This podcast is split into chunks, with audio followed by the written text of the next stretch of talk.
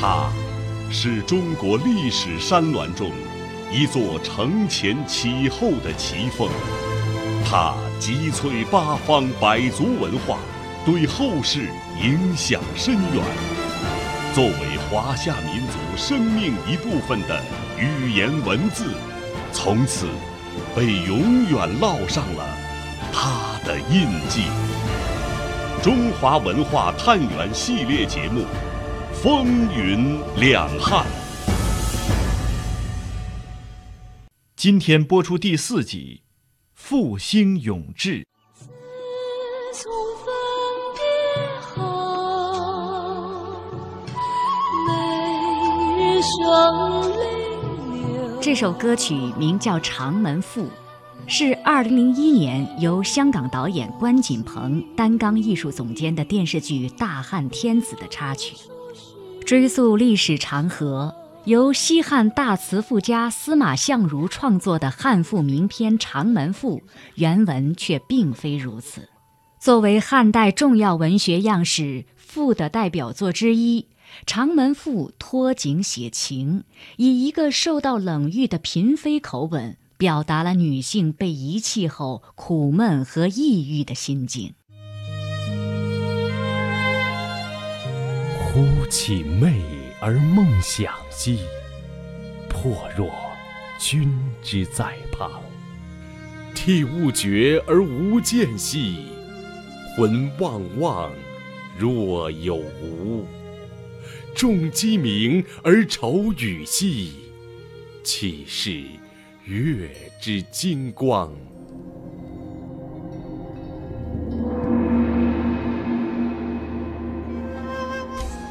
汉赋是在汉代涌现出的一种有韵的散文，它的特点是散韵结合、专事铺陈。作为汉代文学的代表样式，它一方面渊源于荀子的赋，受到楚辞的烂漫和战国的恣肆之风极大影响；另一方面，汉代经济发达、国力强盛，也为汉赋的兴起提供了雄厚的物质基础。此外，统治者对赋的喜爱和提倡，使文人士大夫争相迎合，以写赋为能事。那么，汉赋在中华文学中究竟占有怎样的地位？北京师范大学文学院教授李山，就是王国维所说的一代有一代的文学，它有着那个时代的真，也有那个时代的伪，它是那个时代精神的表现。不能说今天看到他们对汉帝国那种赞美，我们觉得汉帝国办不了他们所赞美的那些事，你就认为是假的。但是当事人是这样想的，而且它是中国文学从先秦放下来以后，从《诗经》到《楚辞》到战国策士那些语言，一种铺张扬丽的文风，这种空间的很扩大的这种气象啊。所以这个作品呢，就是那个时代的独特的展现。就说它的文献价值，侦查那段的精神流向的话，你不通过他们，你就没法诊脉。在某些方面，汉大夫。提出了一种宏大的，呃，一种充实的艺术风范。我们在今天偶尔也使用一些那种方法来表达自己的情感。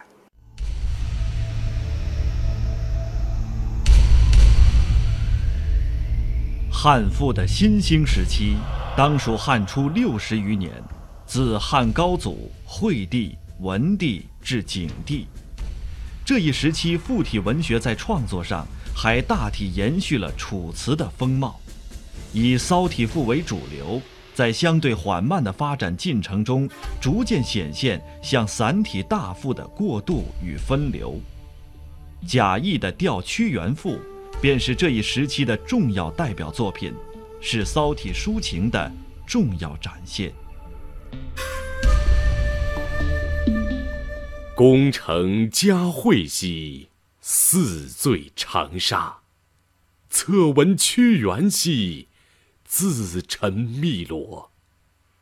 早拓香流兮，静调先生。早逝往极兮，乃陨绝身。呜呼哀哉，逢时不祥。贾谊在这篇赋中表达的是对屈原遭遇的深切悼惜，其实也隐含了对自身处境的感伤。因为两人经历有太多的相似之处，作者难免将自己心中的愤懑不平与屈原的忧愁忧思融汇在一起，以表达对世间贤人失意、小人得志这种状况的极大不满。刘勰在《文心雕龙》中曾这样写道：“假声浮香，发愤调屈，体同而适和，辞清而理哀，盖首出之作也。”现代古文史专家马基高在他的著作《赋史》中这样评述：“调屈原赋在体制上虽上承九章，但前一段连用许多排比句，第二段多用反诘句和感叹句，形成一种铺张扬丽的风格，同他的铭文《过秦论》相似，具有战国纵横家说辞那种雄辩的余风。”前陕西历史博物馆研究员王世平，汉文化既不像原来的秦文化那么样的暴烈，也不像原来的楚文化那么散漫。就是说，该严肃的时候要严肃，该散漫的时候要散漫，该想象力丰富的要想象力丰富。汉代的文学呢，它从一开始起站的角度很高，而且呢，它把这个文学的说内容呢高于形式，赋。是从这个楚辞发展而来。楚辞呢是非常的华丽，想象力呢特别的丰富，带有浓烈的这个浪漫色彩。也就说，屈原、宋玉这样的人呢，原来写的。到了汉代，赋呢就是在楚辞的这个基础上发展起来的。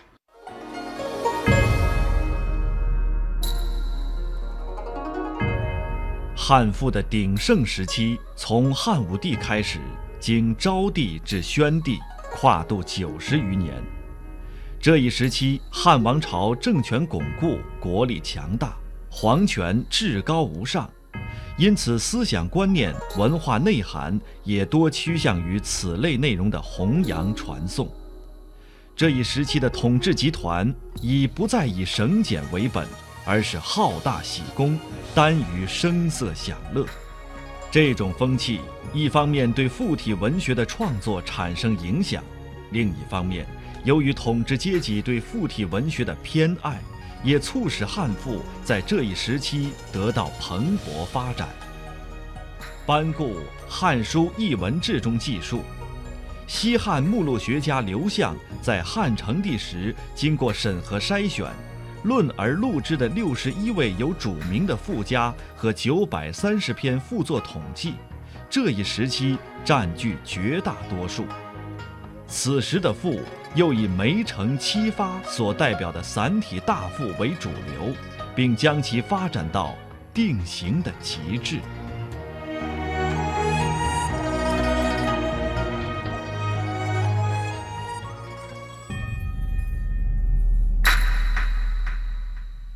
龙门之瞳，高百尺而无之；中玉洁之轮君，根扶疏以分离。上有千仞之峰，下临百丈之溪。湍流素波，又淡淡之，其根。半死半生。梅城写的这篇《七发》是一篇讽喻性的赋作。这篇作品中假设楚太子有病，吴克前去探望，通过互相问答铺叙为七大段文字。吴克认为楚太子的病因在于贪欲过度，享乐无时。于是分别描述音乐、饮食、乘车、游宴、田猎、观涛等六件事的乐趣，一步步诱导太子改变生活方式。最后要向太子引荐方术之事，论天下之精微，理万物之是非。太子乃豁然而已。生活在现代社会的年轻人，从这篇文章当中获得了哪些感受和启示呢？香港浸会大学学生邓诗颖。看完《启发》这篇文章，觉得整个气氛都很沉重，感觉到它其实是一个比较有讽刺性的文章。汉朝鼎盛的时期，其实正是很多人都会喜欢去玩啊，啊，去浪费啊，去啊好大喜功等等的一个气氛，就是很浓厚。但是，呃，看完这篇文章之后，就更加感觉得到作者他很理直气壮地告诉太子，他错是在哪里。香港理工大学学生郭淑敏。在了解七发的故事背景以后，我觉得梅城这位作者很有胆量，也很爱国。梅城这篇七发的出现在当时很重要，就可以让皇帝还有一众的大臣反省自己。整篇的作品利用互相问答的方式，劝喻他们应该改变他们的生活方式，国家才能够继续繁荣。而且七发当中的问答形式相比以往，我觉得来得更生动活泼。所以难怪它成为当时副作形式的主流吧。作为汉代文学的研究者，北京师范大学文学院教授李山为我们这样解读汉大赋的开端之作《七发》。的确，从文章写作讲，《七发》是提供了一种非常像汉大赋的某一种铺张扬丽的、呈现才学的艺术上的一种东西。它是沿着战国策史游说人，讲这个技巧，讲这种煽动性。但是它也带有汉代色彩了。七嘛，它要从七个方面或者八个方面，后来七体成为一个独特的文类。像嵇康他们、曹植他们都写这种东西，就是从七个方面来谈问题、讨论问题。哎，最终实际上是思想病、思想解决。他实际上太子就生活太奢侈了。你说游猎，他不逆反；说音乐，他也逆反；说吃，他也逆反。哎，最后谈谈思想吧，他也谈到了孔孟老庄等等这些人道。哎，太子的病汗就出来了。像这种对话问方式，比较深刻地影响了汉赋作者在才学方面，在语言表现方面。但是七发缺绝见，跟汉大赋秉承了儒家精神。比如说，对有些像司马相如写大人赋，就是敲打这个求贤行为；像写上林子虚啊，也是通过这种描写夸张，实际上暗含着这种东西不对。这就是儒家我们刚才说那个绝见的原则。整个汉大夫的这种启示是：作为一个儒臣，你怎么去向帝王表现你的批评？你不能直说，因为君臣关系要照顾，你要你自己的安全要照顾，他的体面要照顾。所以汉大夫是在这样一种基本思考下，他形成他文体的那种曲中奏雅、劝白讽一的矛盾。您正在收听的是《风云两汉》第四集《复兴永志》。山美，双同水。这首歌是流行音乐人周华健与知名作家张大春共同创作的，名为《离别赋》。歌词以赋之名，如泣如诉地描绘不舍情意，宛若散文般悠扬。而这种写作方式可以上溯到汉代。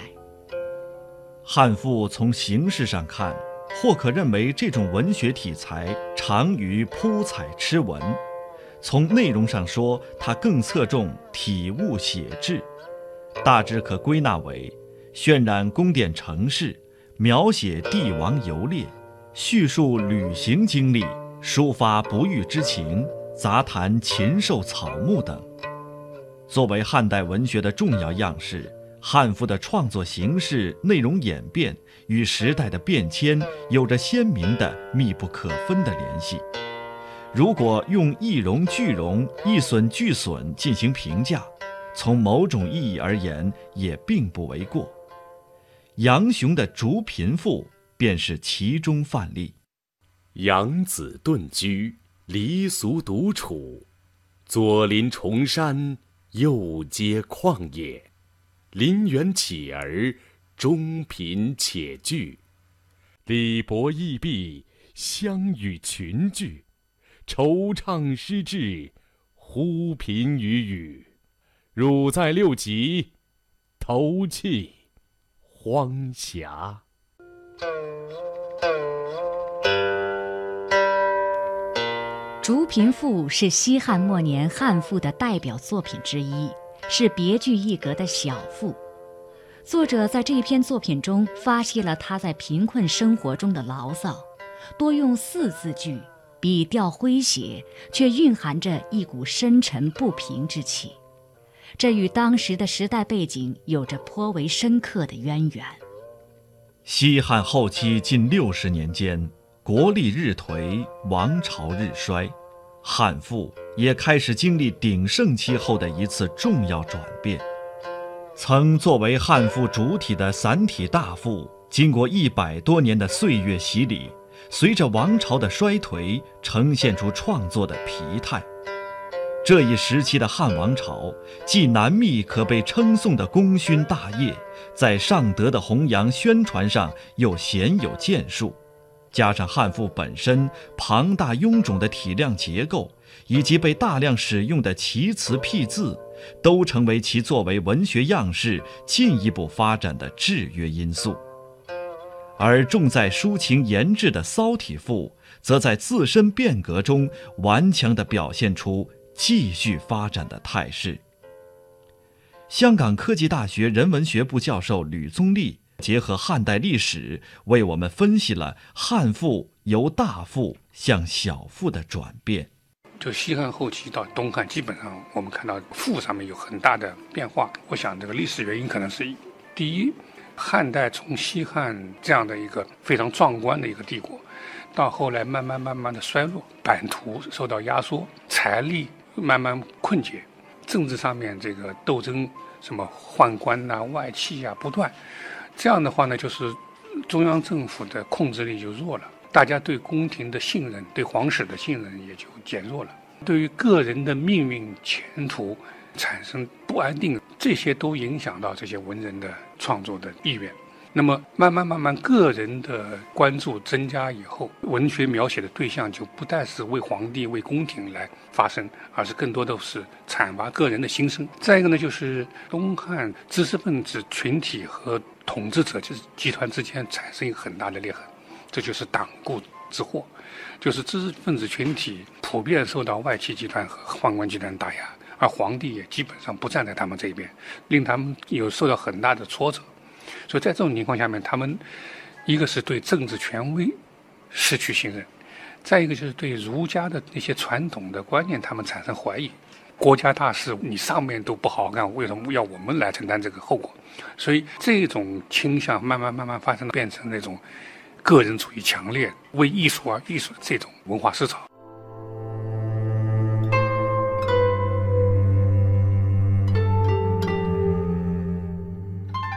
汉赋家杨雄的代表作《甘泉河东》等作品都千古留名。这些赋在思想题材和写法上都与司马相如的《子虚上林》相似，不过赋中的讽谏成分明显增加，这恰恰与时代的脉搏产生同样的律动。此外，在艺术造诣上，杨雄与司马相如不相伯仲。后世常以养马并称。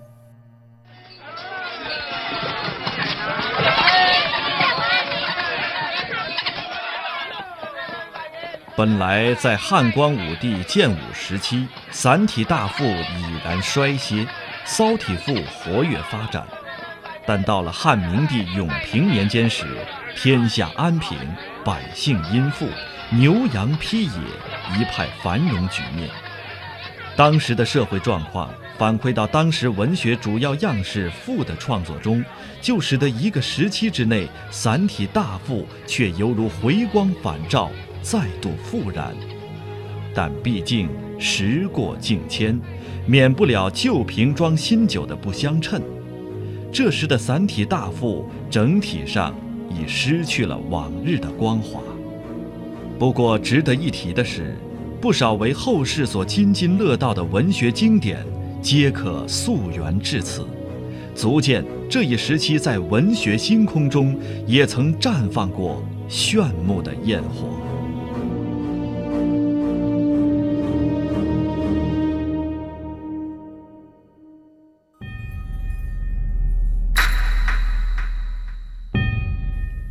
左思的《三都赋》与东汉末期张衡所著的《二京赋》并称为京都大赋，都曾受到东汉初期班固《两都赋》的影响。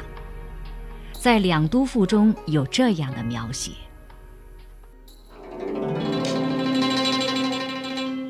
傲之上古，则如彼；考之汉室，又如此。斯事虽细，然先臣之旧事，国家之遗美，不可缺也。臣妾见海内清平，朝廷无事。”京师修宫事，郡城隍启苑囿，以备制度。作为东汉初期的重要代表作品，《两都赋》这篇大赋分西都赋、东都赋两篇。西都赋由假想人物西都宾叙述长安形势险要、物产富庶、宫廷华丽等情况，以暗示建都长安的优越性。东都赋则由另一假想人物东都主人对东汉建都洛阳后的各种政治措施进行美化和歌颂，暗示洛阳当日的盛况已远远超过了西汉国都长安。班固《两都赋》在体力和手法上模仿司马相如，是西汉大赋的延续。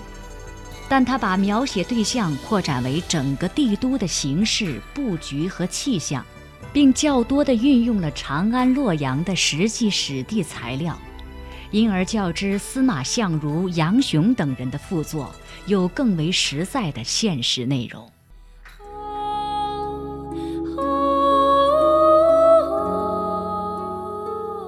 公元八十八年，由于汉章帝驾崩，宦官干政。东汉王朝进入了由盛入衰的后期，这样的时代环境使正直的文学家，无论是书下情而通讽喻，还是宣上德而尽忠孝，都随时面临受排挤、迫害甚至杀戮的危险。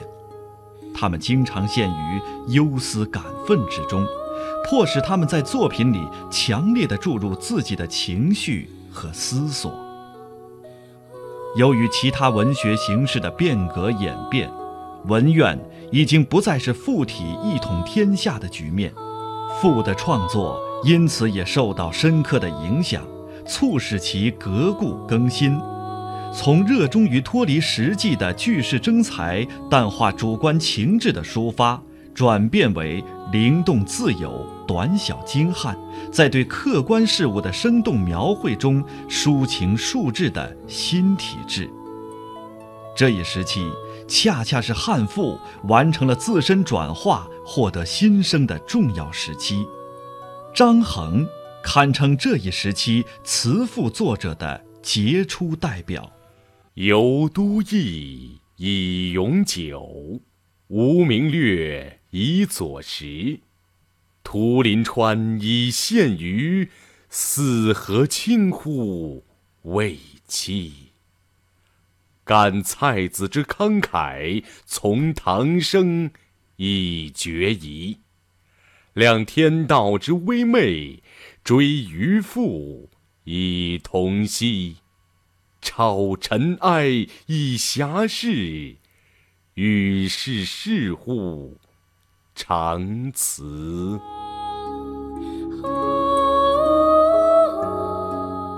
这篇《归田赋》实现了汉赋主体从铺彩痴文、红眼巨齿、重体物而焉情志，向清新爽利、短小精炼、情境相生的转变，掀开了抒情小赋的创作时代。在张衡的赋作中，较全面地继承了前代赋家的赋心与表现手法。后世有人评述说：“张衡大赋则远绍司马相如子虚，进取班固两都；骚赋则上追屈原离骚，下宗班固幽通；七体则不梅城七发，文赋则承袭东方朔达克难。所列举虽皆属模拟。”成就又有高下之分，但也都确实不同程度地显现出了艺术上的创意。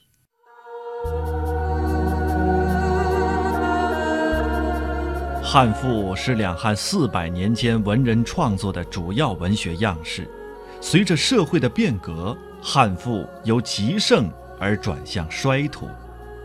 西晋的智余批评说：“今之赋以事行为本，以义正为注，指的就是汉代兴起的大赋。而假象过大，则语类相远；变言过理，则语义相失。”这类对汉赋某些根本缺陷所做的批评，也点明了汉赋衰落的要害。北京师范大学文学院教授李山，还是跟这汉帝国逐渐随着它的实践，实际上生活越来越复，生活中的各种矛盾越来越多以后，人们实际上情感方式发生变化了。后来也写汉大赋，也有人写，你看三写这个左思写三都赋，但实际上他已经不代表那个时期的文学主流了。精神变化，他一定要找到他最适合的方式，最适合的腔调，去展现自己。文学跟这个王朝的关系，有点像人的嗓音，年轻的时候气盛，等到中老年想走点意味性的东西。这个文学它表现这个时代精神，就像一个人的声音表现你的身体状况一样。尽管如今谈及汉赋恍如隔世，但它却仍然拥有不可替代的历史地位和价值。那些描写宫苑、田猎、都邑的大赋，大都是对国土的广阔、水陆物产的丰盛、宫苑建筑的华美、都市的繁荣，以及汉帝国文治武功的描写和颂扬。这在当时并不是毫无意义的。汉赋中劝慰讽谏的内容虽然委婉，却是纳言献策方式的历史呈现。纵然汉赋炫博耀奇、堆砌辞藻，但在丰富文学词汇、锤炼词句等方面都取得可观成就。